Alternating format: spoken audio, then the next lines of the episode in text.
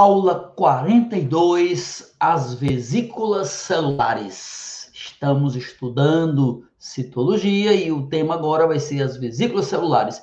Chamo a sua atenção para que avise, comunique aos amigos. Eu sou o Fernandinho Beltrão, da academia, e nós estamos aqui nas aulas do projeto Enem para cegos, surdos e excluídos digitais. Para todos que queiram, compartilhe, avise, comunique, assista, peça seu amigo para assistir veja que vale a pena aprender biologia. Veremos todos os conteúdos até o Enem, toda a parte de biologia. Na descrição deste vídeo você tem todos os detalhes, o cronograma, os livros adotados, as aulas, a playlist com todas as aulas, como acessar o podcast, se quiser ficar escutando somente, tem tudo para você poder aproveitar da melhor maneira possível. Vamos então começar a nossa aula de hoje, que é Enem para cegos, surdos e excluídos digitais, aula 42, as vesículas celulares. Vamos lá! Minha gente, nós estamos estudando as células. Estudando as células, a gente aprendeu que elas estão envolvidas, todas elas, por uma membrana, por uma capa. Essa capa chamada membrana plasmática, membrana celular, ela tem duas camadas de lipídios, de fosfolipídios. Professor, não lembro o que é fosfolipídio. Filho, teve uma aula de fosfolipídio lá atrás, olha na playlist e assiste. Cinco minutos tu consegue clarear tua mente e entender bem. Então, as células têm a membrana, membrana plasmática, que tem duas camadas de fosfolipídios e que contém proteínas da membrana, as micelas proteicas, o mosaico da membrana, as proteínas que permitem o intercâmbio de material para dentro ou para fora da célula. Proteína bomba, proteína canal. Professor, não entendo proteína bomba, proteína canal.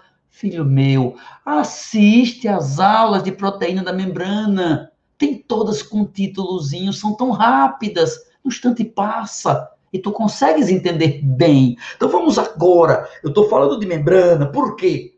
Porque a membrana se dobra para dentro da célula e cria um verdadeiro arsenal de estruturas intracelulares essas estruturas dentro da célula vão ganhar nomes fantásticos. O retículo endoplasmático, conjunto de canais. O sistema de Golgi, os sacos achatados para exportação. Vai ter a mitocôndria com duas membranas, o cloroplasto também com duas. Vai ter ribossomo, que não tem membrana alguma. Isso tudo são organoides, a gente teve aula disso.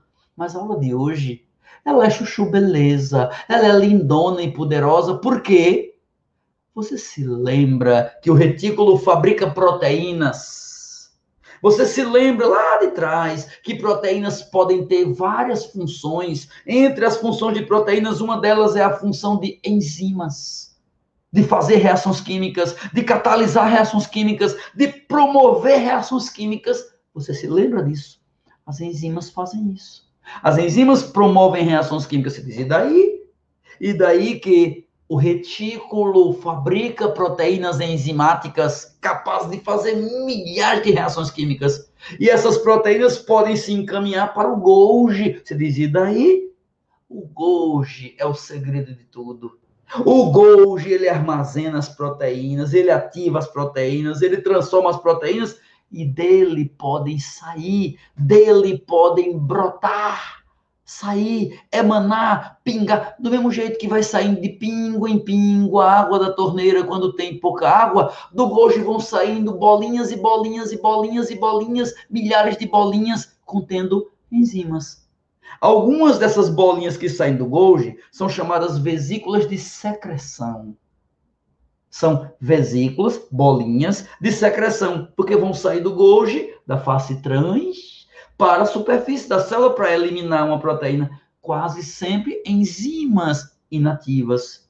Por isso que a gente já deve ter escutado, já deve ter visto, já deve ter de alguma forma tido contato com a palavra grãos, quer dizer vesículas, bolinhas, grãos de zimogênio. Pensa neste nome zimogênio. Zimo quer dizer enzima. E gênio? Gênio quer dizer inativo, rapaz. Ah, é, você me chama de gênio. Eu vou chamar você de gênio, Fernandinho. Chame não, gênio é inativo. Eu não, chamo de, me chame, que é um apelido bom para mim. Pronto, me chama de cafezinho. Pronto. Cafezinho é um, um, apelido que eu adoro, um dos meus apelidos, o que eu mais gosto. Claro. Por quê? Porque é pequeno, gostoso, forte e quente. Pronto. Eu sou pequeno, gostoso, forte e quente. Legal. Deixar de besteira, né? Vamos lá. Então, gênio quer dizer inativo em biologia. Pepsinogênio, tripsinogênio, fibrinogênio. Falou gênio, inativo. Então, enzimas inativas. Mas espera aí, se o Golgi vai secretar, vai eliminar, vai exportar enzimas inativas, quando é que elas vão ser ativadas? Só quando chegar no lugar certo. Quando é que é ativada uma bomba? No lugar que ela vai explodir. Quando é que é ativada alguma coisa? No lugar que vai trabalhar. Então, as enzimas saem inativas, serão ativadas nos lugares de ação, fora daquela célula. Tá certo? Então, grão de zimogênio, grãos de enzimas inativas, vesículas secretoras, que os, o complexo de Golgi libera. Mas, minha gente, as principais bolinhas que o complexo de Golgi libera não são para fora da célula. São para ficar na célula mesmo são para ficar na célula mesmo e tem dois nomes lindos. Um é lisossomo, o outro é peroxissomo.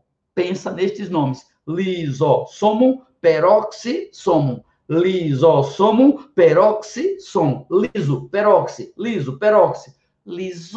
Lisossomo, você sabe, estrutura. Então, bolinha lisa e bolinha peroxi. Vesícula lisa, vesícula peroxi. Sai do Golgi, contém enzimas a dica está aí. Lisossomo contém enzimas líticas.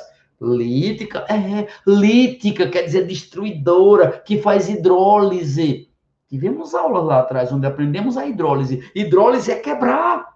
Feito você vai digerir um alimento, é a hidrólise dos alimentos. Fazer o amido, que é um polissacarídeo. Lembra da aula de amido?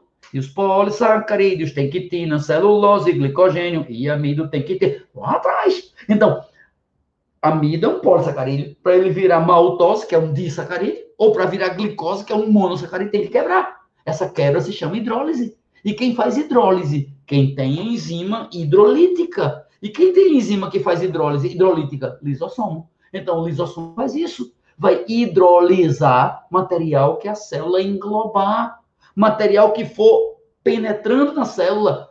Teve uma aula sobre isso, endocitose e exocitose, para entender que quando a célula engloba algo, dentro dela vai ter lisossomo de plantão para pegar esse invasor e digerir e quebrar e fazer a hidrólise. O lisossomo tem enzima hidrolítica que faz hidrólise, que faz digestão. O professor, e peroxissomo? Peroxi, oxi, oxi, oxi tem enzima oxidante. Oxidação é uma forma de transformar também, de quebrar. Oxidação é uma forma de quebrar, mas de quebrar alguém que não se dissolve na água. Por exemplo, ácido graxo. Sabe o que é ácido graxo? Teve uma aula lá atrás sobre eles. Ácido graxo é uma molécula bem grande, contendo CH2, CH2, CH2, carbono e hidrogênio. Ácido graxo é uma molécula bem grande que não se dissolve na água que não é hidrossolúvel, não é hidrossolúvel, que odeia água, que é hidrofóbica. Se ela odeia água, se ela é hidrofóbica, se ela não se dissolve na água, não vai sofrer hidrólise. Então o lisossomo não vai conseguir quebrá-la. Quem quebra é o peroxissomo. O peroxissomo pega esse ácido graxo que vem dos lipídios, que vem das gorduras, que vem dos óleos, pega o ácido graxo e quebra de dois em dois carbonos fornecendo alimento para a mitocôndria, fornecendo acetil para a mitocôndria. Então, ele ajuda na oxidação de moléculas, consequentemente, na bioenergética das células. Ele é um auxiliar da mitocôndria, é um pré-mitocondrial, porque ele pega ácido graxo, quebra, oxida e joga acetil para a mitocôndria fazer o ciclo de Krebs e a cadeia Tivemos uma aula de mitocôndria. Assista, vale a pena. Cinco minutos que valem uma aula de 45. É condensado, mas é muito pensa. Você tem noção que dá muito trabalho fazer isso que eu estou fazendo? Mentalmente você fica exausto, mas espiritualmente você fica elevado. Então, ó, o peroxissomo vai quebrar, oxidando. Quando ele faz isso, ele reage com oxigênio. Ele vai reagir muito com oxigênio e com hidrogênio. Ele acaba produzindo lixo. Peroxissomo produz lixo. O lixo que ele produz se chama água oxigenada, H2O2, H2O2, água oxigenada, que é tóxica, que pode fazer mal para a célula. Quer dizer que o existe um peroxissomo que faz o seu trabalho e produz um lixo tóxico. É. E a célula vai morrer? Não. E quem vai salvar a célula desse peróxido de hidrogênio? Ele, o próprio peroxissomo. Ele suja, ele mesmo limpa. Feito aquele pintor de paredes que suja tudo e depois limpa. Feito aquela criancinha, seu irmão, que come, suja tudo, depois ele mesmo limpa, porque ele é muito educado. Não é assim? Mais ou menos, né? Pois bem, o peroxissomo quebra as moléculas, produz como lixo H2O2, água oxigenada. Ele mesmo tem uma enzima também dentro dele chamada peroxidase, que quebra essa água oxigenada fabricando água e oxigênio. Quebra água oxigenada, quebra H2O2. Peroxidase é o nome da enzima, ou catalase. Esse nome cai tanto em prova. Catalase, que ela faz a água oxigenada deixar de ser tóxica, vira água normal, ainda libera oxigênio. Tá certo? É isso, minha gente. É isso. Essa é a nossa biologia, é o que a gente tem para estudar na aula de hoje as vesículas celulares. Espero vocês e muitas outras. Muito obrigado por terem assistido, por terem ajudado alguém a assistir, por ter repetido para alguém, por ter ensinado alguém a botar YouTube com velocidade mais rápida ou mais lenta. Muito obrigado por estar espalhando esse projeto para todos que precisam. Ok? Grande abraço, saúde, saúde, saúde para todos nós.